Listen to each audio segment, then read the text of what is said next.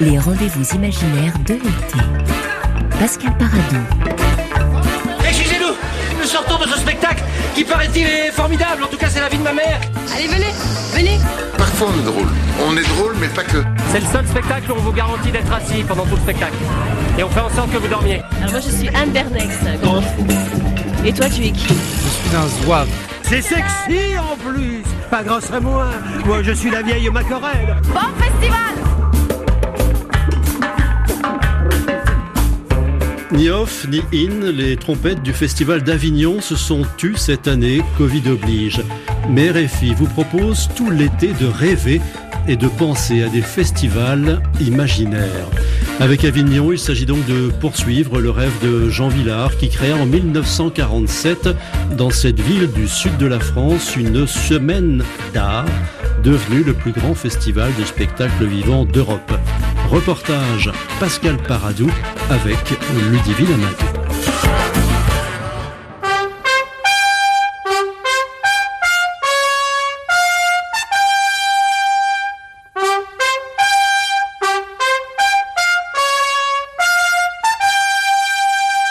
Avignon, un festival, une légende, des fantômes, les trompettes et la mémoire de Gérard Philippe dans la cour d'honneur du Palais des Papes. Quel rêve étrange m'a visité. Un château royal étincelant d'or et d'argent m'est apparu soudain, laissant du haut de ces escaliers de marbre descendre en cortège vers moi les personnes qui me sont le plus chères. Le but de ce théâtre, de ces manifestations ici, c'est que ce théâtre, ces manifestations sont à la portée de tous, par le prix des places d'abord, mais aussi immédiatement par l'accueil qui est fait à tous ceux qui viennent. Il y a ici, euh, je ne suis pas contre euh, le smoking ou l'habit. Il faut bien que les tailleurs travaillent aussi. Mais enfin, en tout cas, euh, par la- l'accueil qui est fait, je dis bien ici, qui est simple, familier, on a envie de dire presque provençal.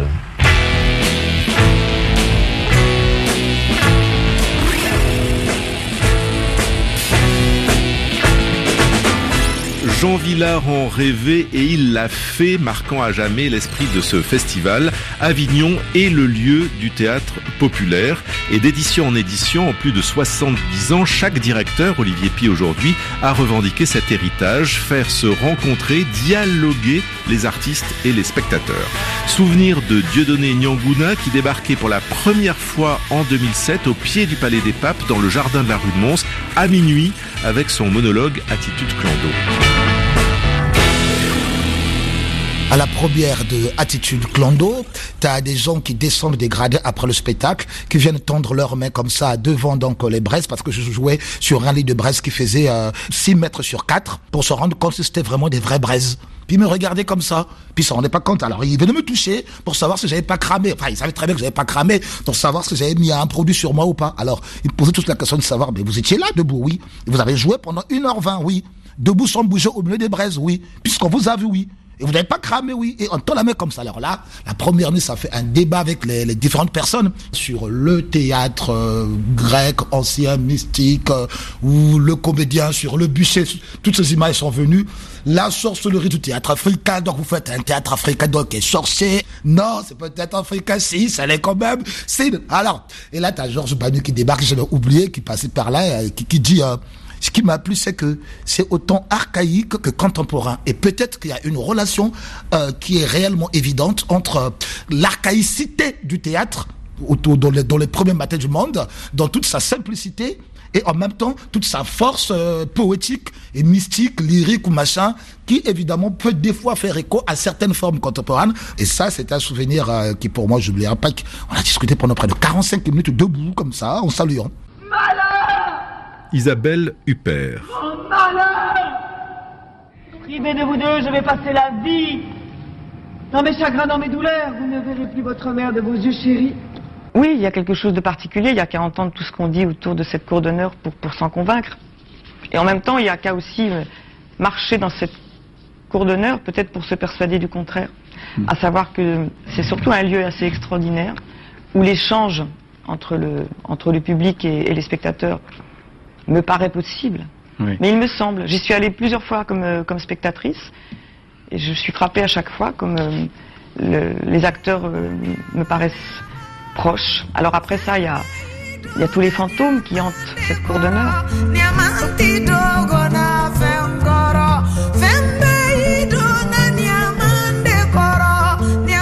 Isabelle Huppert jouant Médée d'Euripide ou Angélique Kidjo dans la cour d'honneur, tous, toutes sont passées par Avignon, les plus grands comme des milliers d'acteurs euh, moins connus, car de trois spectacles en 1947 à sa création, on est passé à 1500 ces dernières années. Le Festival d'Avignon a grossi au risque de l'obésité et bien sûr est pointé du doigt le OFF créé en 1966, car chacun ou presque peut jouer en juillet avec les cigales dès lors qu'il trouve un lieu subventionné ou payant, une vraie salle ou un garage à peine aménagé, et il peut jouer du Shakespeare, des auteurs contemporains ou du seul en scène. Avignon est donc en réalité une superposition de festivals. Laurent Rochu est directeur de la Factory et de l'association AFSC qui gère le Festival Off. La question du théâtre populaire, elle est vraiment au cœur d'Avignon, aussi bien du in que du off. Le in qu'on accuse parfois d'être devenu tellement élitiste, euh, bah, je ne dis pas que c'est à juste titre, mais en tout cas, c'est souvent la problématique qu'il rencontre, qu'il aurait perdu le rêve de Jean Villard de faire un, grand théâtre populaire, une vulgarisation exigeante des grands textes, et ce théâtre populaire euh, qu'on voit aussi dans le off, qu'on accuse parfois d'être populiste et plus populaire, c'est-à-dire de flatter les bas instincts d'un public et de plus l'élever. En l'occurrence, entre ces deux extrêmes, c'est exactement la question du, du festival, qu'il soit off ou in, c'est ça, c'est comment à un moment donné on arrive à renouveler les publics, à faire revenir des jeunes ou des nouveaux publics devant l'enthousiasme d'un plateau en essayant un petit peu de leur montrer que dans l'art vivant, on, on, ouvre d'autres voies. Il y a quand même cette, quelque chose d'assez formidable devant une scène, c'est que ça se passe ici et maintenant, ce sera jamais pareil une autre fois.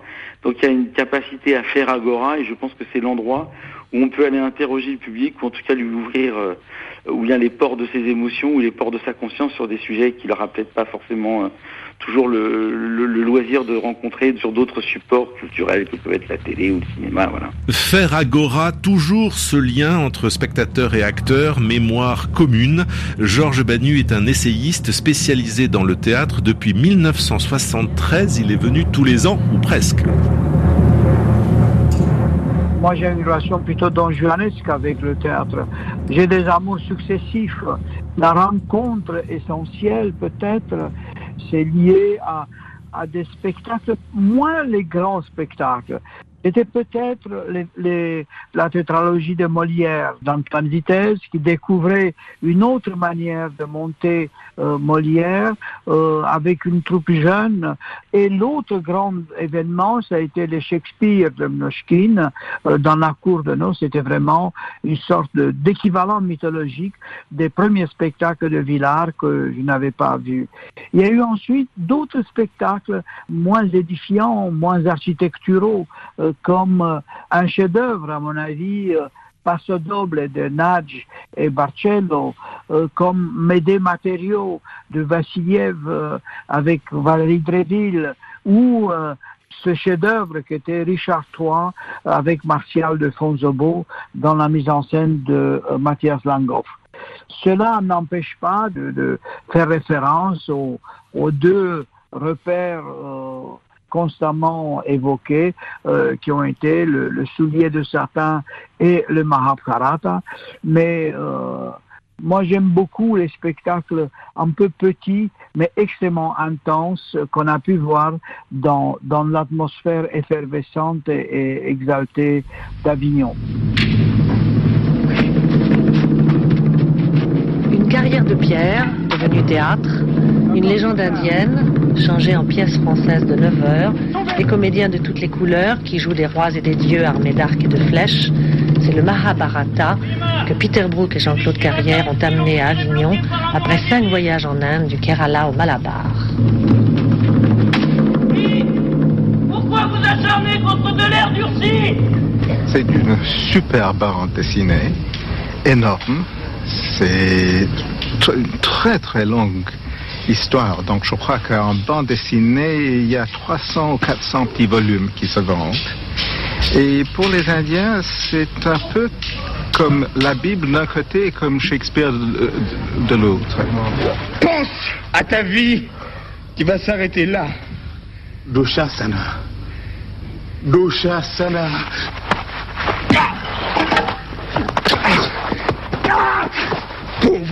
Stupide qui abattre? Le Mahabharata Peter Brook dans la carrière Boulbon, donc en pleine garrigue, 1985, date majeure dans une histoire riche en, en extase et rupture. C'est Alain Crombeck qui a invité Brook et qui a ouvert sur le mythique du Festival d'Avignon, la carrière Boulbon avec le Mahabharata, qui a invité Antoine Vitesse pour la Célestine euh, et qui a ouvert le festival euh, vers les autres arts de manière systématique. Ensuite, la, la, la grande rupture douloureuse, la, la blessure, disons, euh, du festival, c'était l'année 2003 euh, où il y a eu la grève des, des intermittents qui a entraîné la fin du règne de Fèvre d'Arcier. Il l'a vécu très mal. J'étais avec lui le soir même de son anniversaire parce qu'il est né le 14 juillet.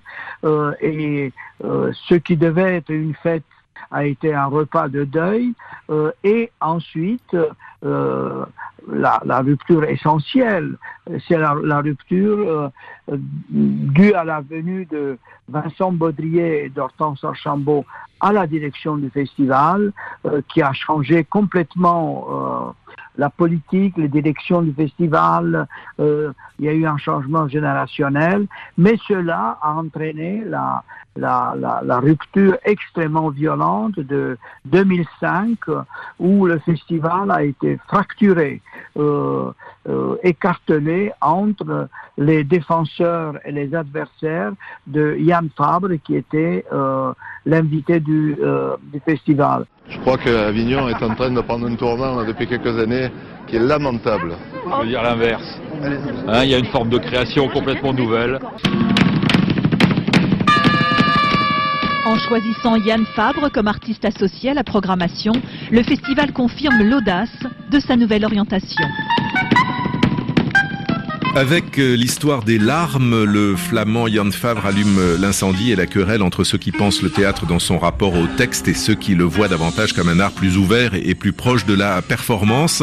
Débat esthétique et politique car Avignon est toujours une caisse de résonance des interrogations du moment. Et peut-être que le festival, à l'heure de la crise sanitaire et économique, de la crise démocratique aussi qui ébranle le monde, doit se réinventer. Avec ces dizaines de lieux installés le temps d'un mois de juillet ou à l'année, Avignon doit être plus que trois semaines d'effervescence selon Laurent Rochu. La ressource principale de la ville, c'est d'avoir tous ces théâtres qui ne servent à rien, qui dorment, qui sont en attente. Donc il faut effectivement, je pense, que les, les, les institutions publiques, que sont la ville, le département, la région, prennent conscience de ça et nous aident à faire d'Avignon un laboratoire, une fabrique, une, couveuse, on peut employer tous les termes qui existent aujourd'hui dans le monde de l'industrie, euh, un incubateur si, on veut, de l'art vivant. Moi j'ai des compagnies qui viennent de toute la France, il y même des fois d'Italie, euh, du Luxembourg, parce que c'est un luxe d'avoir un plateau euh, très bien équipé en matériel, assez grand, assez haut pour travailler, pour pouvoir prendre deux, trois, quatre semaines et faire une création. C'est un luxe que les compagnies parisiennes trouvent difficilement, sauf quand elles sont accompagnées par un grand théâtre municipal ou un, CDN ou une scène nationale.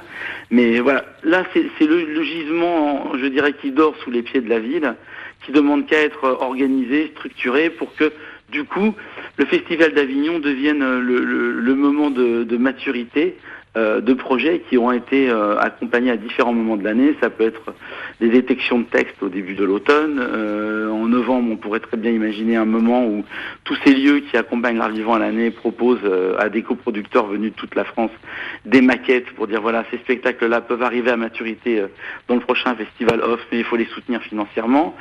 Proposer des avant-premières de mars à mai au moment où les spectacles se terminent et que du coup le festival devienne juste le le point d'orgue d'un travail, d'un chantier qui est, permanent et, euh, et, qui du coup, je pense, rendra la, ville plus sympathique. Juillet, c'est le temps du marché, mais si tout le reste de l'année, la ville devient aimable à l'art vivant, c'est-à-dire en proposant du bénévolat pour accueillir chez soi les artistes qui viennent faire des résidences, avec des plateaux qui sont accessibles gratuitement, avec toute une structure pour les accompagner et faire émerger au mieux les, les spectacles, on peut rentrer dans un cercle beaucoup plus vertueux qu'il ne l'est actuellement, quoi. Et s'il était directeur, utopie, dystopie, Dieudonné Nyanguna n'est candidat à rien, mais pour avoir créé le festival Mansina à Brazzaville, il sait. Si je suis directeur du Festival d'Avignon une année, ça va être une édition qui ressemblera à celle de 2013 parce qu'on l'a créée ensemble avec Hortense, Vincent, moi et Stanislas Nordé et que ce tissage à quatre mains était une chose intéressante. On avait passé deux années à la bricoler à travers les continents pour tisser quelque chose. Ce qu'on voulait, c'est qu'on entende des respirations très très différentes de telle manière que la mosaïque, euh, enfin, ne soit pas comme une espèce de mondialisation qui me fait rigoler, mais ce soit une espèce de personnalisation chacun du monde. Ça serait une part de cette chose-là, une part de ce que je appelle-moi le festival Mantina sur scène, donc est cet endroit où la résistance théâtrale doit être le maître mot. dans la forme, dans l'idée, dans sa poétique et, euh, et, dans un certain nombre des risques aussi qu'on se prend à l'intérieur euh, du festival. Ça veut dire quoi quand on fait des, des, nuits poétiques à Mantina, des nuits de théâtre qui commencent à 18h, qui finissent complètement à 9h du matin, vois, où, où on traverse bien évidemment des, des, des, des théâtralités euh, comme ça, euh, avec euh, évidemment aussi des manières de, de, de travailler avec différents types d'espaces, plus ça interroge les spectateurs dans leur rapport avec le théâtre, plus on sera moins coincé dans ce qu'on appelle le théâtre. Pour moi, un bon festival doit être la folie d'un poète de théâtre. Mais est-ce que l'expérience de Mansina peut être transposable dans une ville française Mais en même temps, il n'y a pas de cours à Avignon où, oui, où oui. elles sont plus compliquées. Bien sûr, oui. J'aimerais bien qu'il ressemble à quelque chose que j'aime bien qui s'appelle récréatral. Pourquoi J'aimerais qu'il ressemble à, au récréatral? C'est dans euh, sa relation au fait avec toutes les énergies qui composent euh, l'endroit où naît le festival. C'est-à-dire cette dimension qu'on pourrait appeler sociale, mais qui n'est pas que sociale, que moi j'appellerais, mais, mais vraiment comment le corps fait, comment le théâtre fait corps avec euh, tout, jusqu'à la feuille qui bouge là. Mais bon, mais ça, la recette, c'est Etienne qui va nous l'expliquer. mais je crois que tout est transportable parce que c'est l'esprit qu'on transporte, pas le corps. C'est-à-dire, si je vais, en tant que poète, influencer un jeune qui vient de Burkina ou du Cameroun, à qui j'ai donné un atelier d'écriture quelque part, tout et tout, si mon esprit peut parler en lui pour que lui trouve son chemin, c'est pas mon corps qu'il prend, c'est pas ma voix à moi qu'il prend, c'est pas ma tête, c'est mon esprit de résistance théâtrale qu'il prend. Et parce que, évidemment, c'est l'âme de la chose, c'est l'âme qu'on prend. Le reste, ce sont des ustensiles de cuisine, comme disait Shakespeare, le reste, c'est beaucoup de bruit pour rien. Mais donc, ça veut dire qu'il faudrait quand même faire bouger les lignes à Avignon? Ah bah, de toutes les façons, comme disait ma grand-mère, il faut se déplacer pour faire bouger le soleil. Au début, je ne comprenais pas cette situation. Je me disais, oh, attends, euh, tu veux qu'on fasse bouger le soleil? Il dit, bah oui, mais comment veux-tu faire bouger le soleil? Avec tes mains, tu vas te cramer, tu vas même pas t'approcher. C'est à toi de te déplacer et le soleil bouge.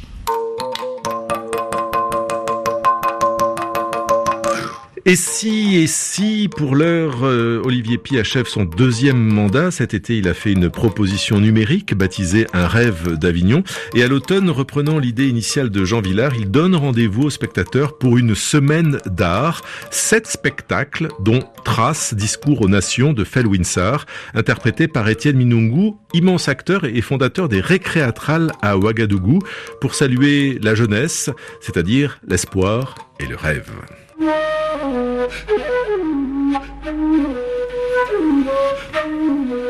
La jeunesse du continent est courageuse, elle est créative et fougueuse.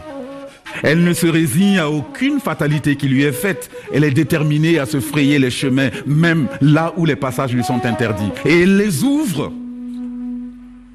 Elle les ouvre aujourd'hui.